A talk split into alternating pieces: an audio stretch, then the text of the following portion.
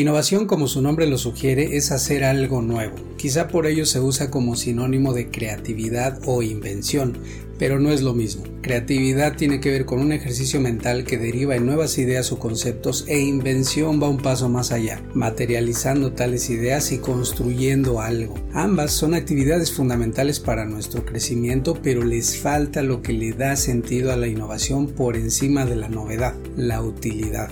¿Qué tal innovas tú?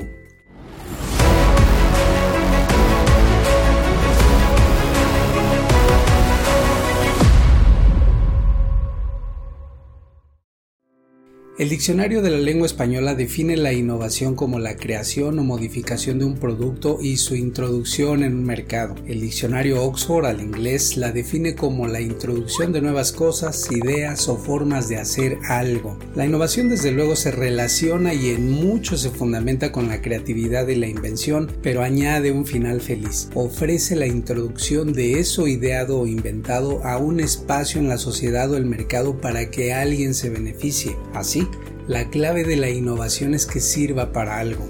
Desde el siglo pasado el economista Joseph Schumpeter explicó la innovación como un proceso de destrucción creativa, mediante el cual aparecen cosas nuevas sustituyendo a otras previas por ofrecer un mejor desempeño o resultado. Alumbrar las casas por la noche era una buena idea. Las lámparas de aceite y luego la bombilla eléctrica fueron buenos inventos, pero hasta que se dio una óptima distribución de aceite y luego se tendió una red eléctrica es que se concretó la innovación. Y es que un invento, por muy importante que sea, no sirve de mucho en un laboratorio o en un almacén. Su valor se manifiesta hasta que está en las manos de las personas cuya vida puede mejorar. Podrás tener grandes ideas en tu mente o grandes inventos en tu oficina, pero será hasta que los pongas frente a tus beneficiarios que desplegarán su valor y eso es innovación, una nueva dimensión de desempeño, algo que resulta útil y benéfico. El factor clave en la ecuación de la innovación es sumar la comercialización de lo que tengas en mente,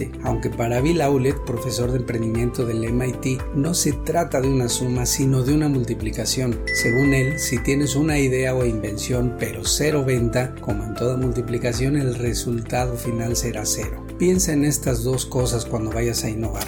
Nunca empieces en tu mente, sino en la de tus beneficiarios potenciales. Como dice el futurista Ray Kurzweil, tu invención debe hacer sentido en el mundo en el que es terminada, no en el que es iniciada. No te encierres a ver qué se te ocurre. Mejor sal a la sociedad o al mercado e identifica un problema o necesidad que sea importante y te interese resolver. Algo que no funcione como crees que debería, algo que esté roto y que te entusiasme arreglar. El exitoso inventor serial Dean Kamen alguna vez vio a un hombre batallar al subir con su silla de ruedas un pequeño borde y entonces creó un sistema de giroscopios autobalanceables que fue bien recibido en el mercado. Antes ya había hecho inventos igual de exitosos partiendo siempre de observar el dolor de alguien más, pero entonces hizo lo contrario. Comenzó en su mente y no en la de las personas a quien quería servir. Es obvio que debemos atender nuestras intuiciones creativas, pero debemos también contrastarlas con lo que la gente quiere, lo cual no pasó con el Segway que inventó Kamen,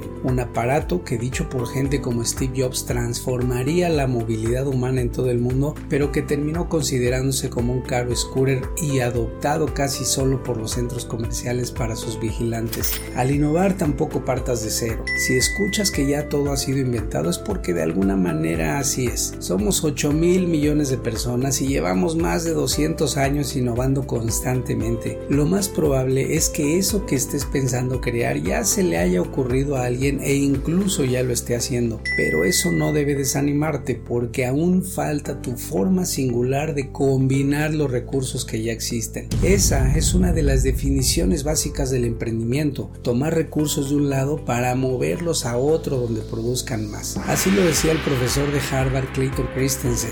Innovar es transformar los recursos en productos y servicios con mayor valor. No te detengas en inventar el hilo negro, mejor teje nuevas soluciones con hilos existentes. No te compliques, innovar tiene que ver con recombinar recursos y entregar valor a quien lo necesite. Gutenberg desarrolló su imprenta a partir de la prensa de tornillo que ya usaban los vitivinicultores y luego la combinó con el tipo móvil, la tinta y el papel que ya se usaba en China. Como dice el autor en innovación Steven Johnson, la genialidad de Gutenberg consistió en tomar prestadas tecnologías maduras en campos distintos y aplicarla a resolver un nuevo problema. Michael Lazaridis creó la BlackBerry a partir de ver un sistema inalámbrico para compartir datos entre dispositivos. Vendió su negocio de pantallas LED y revolucionó la industria de la telefonía sin tener que inventar el teléfono o el propio sistema de transmisión inalámbrica de datos. En sí la idea no fue de él, pero la destrucción creativa resultante sí. Como decía Schumpeter, la economía y la sociedad evolucionan cada vez que se recombinan los factores de producción dando lugar a nuevas soluciones. Las tarjetas perforadas que usaron los pioneros de la informática para hacer funcionar sus máquinas se basaron en las que usaban los telares de seda. La cadena de montaje de Ford se basó a su vez en la que ya usaba la industria cárnica, cervecera y de enlatados. Al parecer,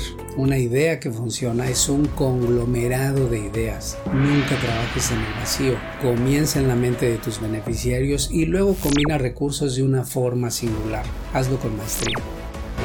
Construye habilidades a prueba de futuro. Maestría en Dirección y Transformación. iman.mx. Eman Business School.